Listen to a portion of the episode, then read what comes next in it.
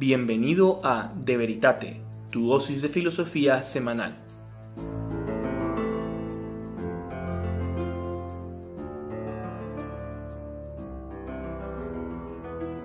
Bienvenidos a un nuevo episodio de De Veritate, tu podcast semanal de filosofía. En este episodio está su servidor Claudio Hernández y a un gran invitado especial que ha sido traído desde Roma y está ahorita en el Centro Académico Internacional del Centro Universitario Guaymura de Honduras, Tegucigalpa, el doctor Paolo Pellegrino, que es especialista en psicoterapia, cuidados intensivos y también anestesiólogo. Y también terminó la carrera de filosofía en la Universidad de la Santa Cruz de Roma. ¿Cómo ha doctor? Un placer de tenerlo. Bueno, mucho gusto. Estoy aquí con, con Claudio y estoy encantado de poder hablar un, un ratito con todos vosotros. Y, y, si os parece bien, yo estaba pensando, como mi especialidad es psicoterapia, eh, también hablar de la relación que hay entre la psicoterapia, la psicología y la antropología.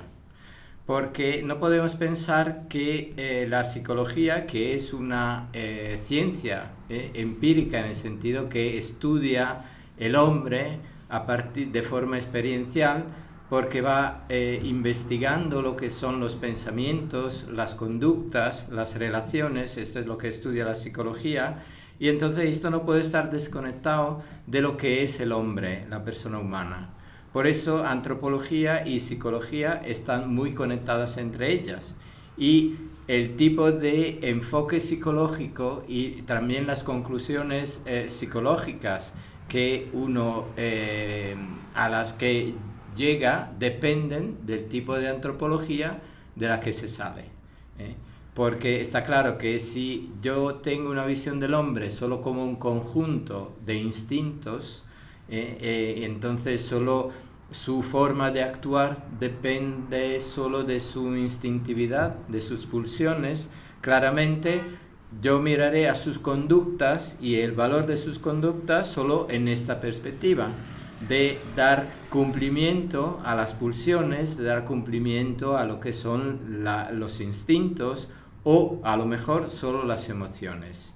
Y en cambio si salgo de una postura antropológica que mira al hombre como no solo un conjunto de instintos y de emociones, sino también como un aspecto eh, que podríamos decir espiritual, no en el sentido religioso, sino en la capacidad de pensar, de tener libertad, de poder, eh, eh, de tener un poder sobre sus instintos, sobre sus pulsiones. Entonces de allí también eh, voy a evaluar las conductas, los pensamientos, las formas de relacionarse en otra perspectiva, que no es solo la de satisfacción de sensaciones o instintos, sino más bien también que la, todo lo que es la dimensión instintiva siempre ¿eh? pasa a través de eh, las facultades superiores, que son las inteligencias, la voluntad.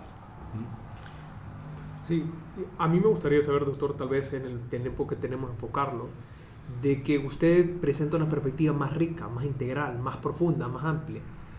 Yo considero, yo no que soy experto, sino que vengo iniciando en, en estudios de filosofía, ¿no? usted ya me lleva unos cuantos años adelantado, en que esto pues, fue descubierto por algunos grandes filósofos, como lo que fue Aristóteles, pues Tomás de Aquino, pero una cuestión que sí me deja la duda, y tal vez usted sabe un poco de historia, ¿por qué hubo una regresión antropológica en la parte del pensamiento? Ahora vemos una, una regresión antropológica, como usted mencionó, pero yo ya diría más práctica, ya del diario vivir ¿Por qué se perdió eso? Y se volvió que el hombre era instintivo, ¿no? Y tenemos grandes eh, psicoterapeutas como los que fue Freud, ¿no? Y muchos filósofos eh, y también psicoterapeutas se enfocan en él. Aunque han habido ya avances como lo que fue el que inventó, descubrió la logoterapia, ¿no? Víctor Frankl, que ya da unas nuevas perspectivas, pero ahora ya viendo nuevos pensamientos, pero eso ha costado mucho, ¿no? O sea, ¿Por qué eso se pierde y por qué retomar lo que ya se había descubierto cuesta mucho? Ya, yo pienso que si queremos dar un enfoque un poco más histórico, podemos ver que aparte que la psicología como ciencia empieza a finales del 800, antes no. Entonces, ¿qué pasa? Que todo también el tema de eh, dar mucho relieve a la dimensión emocional es posterior a Freud y desde el punto de vista filosófico a Nietzsche. Porque, ¿qué había pasado? Que la edad moderna, que empieza con Descartes, ¿eh? pone un enfoque sobre el, eh, el yo, que no es el yo de la singular persona, es un yo universal, que con los idealistas llega a ser un yo absoluto. Y entonces el hombre es solo, no tiene mucho significado en la perspectiva idealista porque es solo un momento histórico, ¿eh? es solo es un, un, desarrollarse de la historia de este yo absoluto que se va desarrollando en la historia y entonces también el hombre es solo un momento de este desarrollo del yo universal. Y entonces en el pensamiento eh, moderno, ¿eh?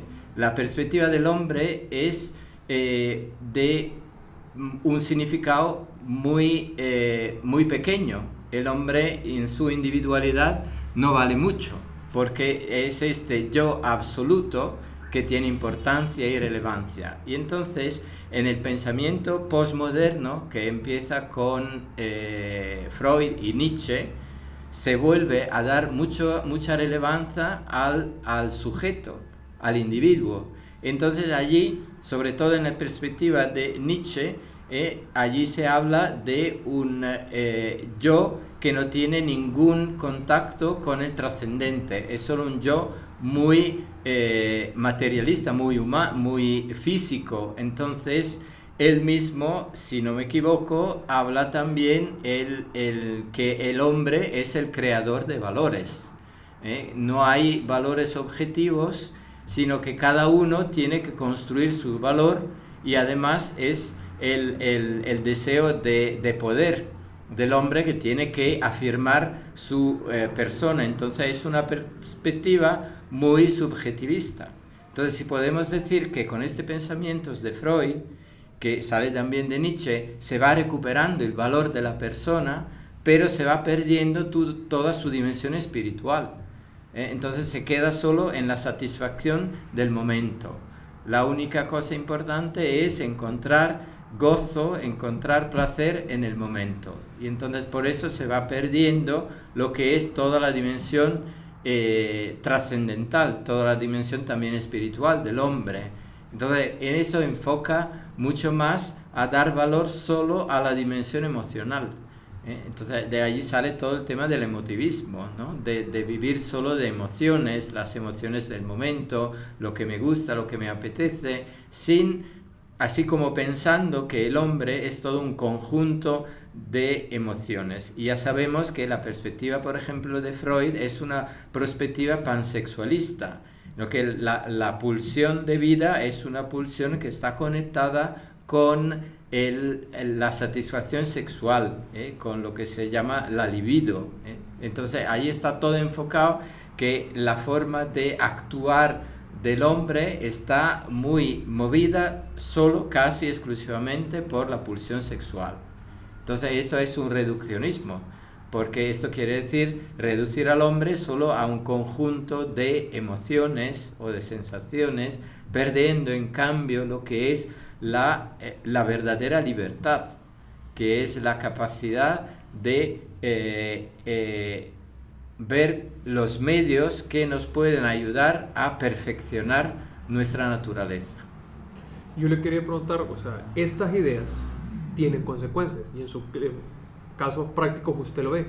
O sea, si puede contar algún caso práctico de vista, o sea, una persona que llevó a su vida estas ideas de Nietzsche, de Freud, ¿A qué le lleva? O sea, ¿qué le encuentra usted en sus consultas? Como si filósofo decir, por esta idea nietzscheana, tu vida es así, ¿no? Ya. Y también por tus elecciones libres, o sea, también tienes un poco de responsabilidad. Ya, esto a mí me ayuda también tener estas ideas porque cuando hablo sobre todo con gente joven, que me doy cuenta que está orientando su vida solo eh, para satisfacer el placer del momento. ¿eh? Entonces está más enfocada a lo que me gusta ahora, lo que me apetece, sin tener un proyecto. Y esto eh, sale de, también de esta idea ¿no? de, de, Nietzsche que tampoco hay que proyectar mucho. Eh, o sea, no hace falta un proyecto en el futuro porque nunca se sabe si se realizará. Entonces ya lo fundamental es vivir en el hoy y ahora. Hay, por ejemplo, una película allí en Italia muy famosa que, eh, en la que es la historia de eh, un, un, chaval que está acabando que, la graduación en el colegio y entonces ahí hay toda una historia muy complicada, pero al final ¿eh? Eh, el profesor dice, mira, lo que es importante en la vida no es lo que vas a encontrar al final de tu vida, sino lo que experimentas mientras vives. Entonces, como si lo único fundamental fuera lo que voy experimentando y que también es importante, pero nunca tengo que perder de vista lo que es mi proyecto, mi proyecto futuro. Lo que veo en mi consulta, también gente joven, que solo sabe vivir el hoy y no tiene perspectivas en el futuro y esto muchas veces puede llevar también a situaciones de depresión porque es perder la esperanza en, en, un futuro, en la posibilidad de construir algo. Entonces esto ya reduce el hombre a vivir en el hoy, a perder esta perspectiva y esto puede llevar también a una visión depresiva de la vida, una visión negativa, porque si yo no puedo conseguir placer hoy, ¿y qué sentido tiene renunciar hoy si un futuro no habrá? Si no compensa el sacrificio que puedo hacer hoy, eh, el, el, el, empeñarme hoy en cosas que tienen valor, si luego ya no voy a conseguir nada en el futuro. Entonces por eso me parece que estas ideas también eh, pueden llevar a eh, enfocar las relaciones también entre chico y chica en una perspectiva solo de poseerse, de experimentar emociones, de experimentar el placer sin compromisos, sin tener una una perspectiva eh, de construir algo, es solo gozar del momento, eh, gozar también solo físicamente, eh, sin que haya una perspectiva de construir algo, de tener un proyecto común. Yo le preguntaría qué podrían, en cierta manera, tal vez no dar soluciones, pero principios, ¿no? que puedan tal vez alguna persona, alguno de nuestros oyentes que está en una situación por ahí complicada, por muchas situaciones, especialmente más orientado a un hombre de cómo plantearse un proyecto, porque a veces yo veo, no es una, un poco mi pequeña experiencia, tal vez como coach, es que un hombre pues a veces pasan cosas y no dice nada y se acumulan y se acumulan hasta que un momento estalla y pueden estallar de manera muy desastrosas, ¿no? Y muy penosas, la verdad. A diferencia como una mujer, o sea, hay, hay otro camino, ¿no? O sea, cómo volver en cierta manera, aunque será romántico, a esa responsabilidad que se vivía, a ese tirarse a la aventura. Un poco aquí que hemos estado leyendo un poco la historia de la hispanidad, o sea, eran hombres que cuando salían de España firmaban un testamento, no sabemos si vamos a retornar, pero sabemos que vamos a tener la aventura en nuestra vida. Y los que retornaron y verdaderamente construyeron una civilización en 50 años, pues. Entonces, ¿cómo un poco volver a retornar ¿no? a esa responsabilidad, a esos tiempos de decir, agarrar las riendas de mi vida y sacar adelante pues lo que tenga entre manos, mi familia, mis amigos, en, o un proyecto que ayuda a mi sociedad? Sí, claro, Claudio, esto me parece muy, muy interesante porque yo pienso que esto, eh, diría en una palabra, hay que pararse. Hay que pararse eh, porque nuestra sociedad va muy rápida tenemos muchos estímulos, muchas cosas que hacer una detrás de otra y muchas veces no hay el tiempo para pararse a pensar, a reflexionar. Por eso me parece muy bonito este espacio que estás creando también de pensamiento filosófico, porque esto es pararse un momento y decir, bueno, pero ¿dónde estoy yendo? ¿Cuál es mi camino? O sea, ¿por dónde estoy yendo ahora? ¿Eh? O sea, pararse a reflexionar. Yo pienso que hace mucha falta hoy por hoy reflexionar, pensar, pero ¿qué es, es, qué es lo que está moviendo mi vida? ¿El placer del momento, lo que me gusta o veo también una perspectiva a largo plazo también, ¿no? Y esto, yo pienso que para hacer esto es pararse y preguntarse, ¿yo estoy encontrando el sentido de mi vida? lo que voy buscando es simplemente satisfacción en el momento o estoy haciendo cosas que tienen valor, que tienen significado, que tienen sentido. ¿Eh? Y muchas veces el sentido más grande que podemos encontrar en nuestra vida es un sentido de amor. ¿eh? Porque todos necesitamos amor y el amor es lo que llena nuestra vida. Y entonces si yo pienso a mi vida como una posibilidad para entregarme a los demás, para hacer cosas también profesionales que pueden ayudar, que son al servicio de los demás, no son solo para alimentar mi yo, ¿eh? son para eh, también eh, crecer profesionalmente, pero también no solo para ganar más dinero, sino también para poder ayudar a más gente, para servir con mi inteligencia, con mis capacidades a mucha gente. Yo pienso que esto es, muchas veces yo me encuentro con, con personas jóvenes que han perdido el sentido de su vida y no saben por qué están haciendo lo que están haciendo. Entonces está todo enfocado en los resultados. ¿eh? Eh, si tienen éxito, si no tienen éxito, y, y pierden la, la, la, visión más de conjunto de, pero lo que estoy haciendo tiene valor, cuál es el valor que tiene. ¿eh? También esta relación que estoy manteniendo con este chico, con esta chica, qué valor tiene, qué significado ¿eh? ¿Es de verdad una relación de entrega hacia la otra persona o es simplemente que cada uno de los dos está buscando a sí mismo su satisfacción?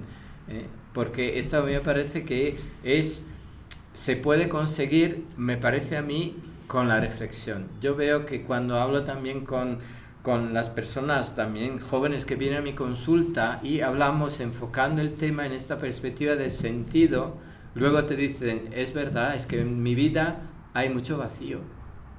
Es que en mi vida ya no encuentro sentido a lo que estoy haciendo. ¿eh? Es llamativo como eh, ya eh, Benedicto XVI lo, lo, subrayaba, como estaba muy preocupado por el aumento que, de número de suicidios, sobre todo entre gente joven. E, es una pena porque es la edad en la que uno en cambio tendría que comerse el mundo, ¿eh? tener esta gana de enfrentarse con las dificultades, crecer. Y en cambio que una persona joven diga, bueno, ya la, mi vida no tiene ningún sentido, ya es, eh, no sirve para nada. Esto lleva, luego ya puedes llevar a, también a eh, querer acabar con, con, la propia vida, ¿no? Y esta es una pena porque pienso yo que estas ¿eh? Eh, que cuando uno es joven tiene que tener ideales, tiene que tener proyectos, ¿eh? y en cambio toda la vida que empuja a, a, consumir es una vida que encierra en, en, en, el hoy, y está claro que esto va a favor de todas las empresas que quieren vender, ¿no? Entonces ya cuanto más hay vacío, y no se encuentra sentido, más es fácil que la persona intente de forma equivocada llenar su vacío eh, eh, comiendo, poniendo, eh, comprando ropa y satisfaciendo lo que son sus necesidades, que serían necesidades espirituales, con objetos, con cosas que son efímeras, que luego ya no dan la verdadera felicidad. Bueno, pues muchas gracias doctor por esta rápida pero muy profunda intervención que tuvo con nosotros. La verdad le agradezco muchísimo lo que ha hecho con nosotros y también de parte de todo el equipo de Veritate. Esperamos algún día ya tenerlo ya tal vez en Roma, ¿no? Una, Esto me encantaría, volver a veros ahí en Roma. Os voy a coger con todo mi corazón y voy a llevaros por ahí a ver cosas muy bonitas que están en Roma. Y muchas gracias por, por haberme invitado. No, un placer ha sido nuestro. Entonces, bueno, muchas gracias. También le damos a nuestros oyentes de habernos sintonizado hoy. Le pedimos darnos like a nuestro episodio, darle 5 estrellas, compartirlo con sus amistades, sus amigos, porque importa lo que ustedes también piensen. Y tengan un buen día. Saludos.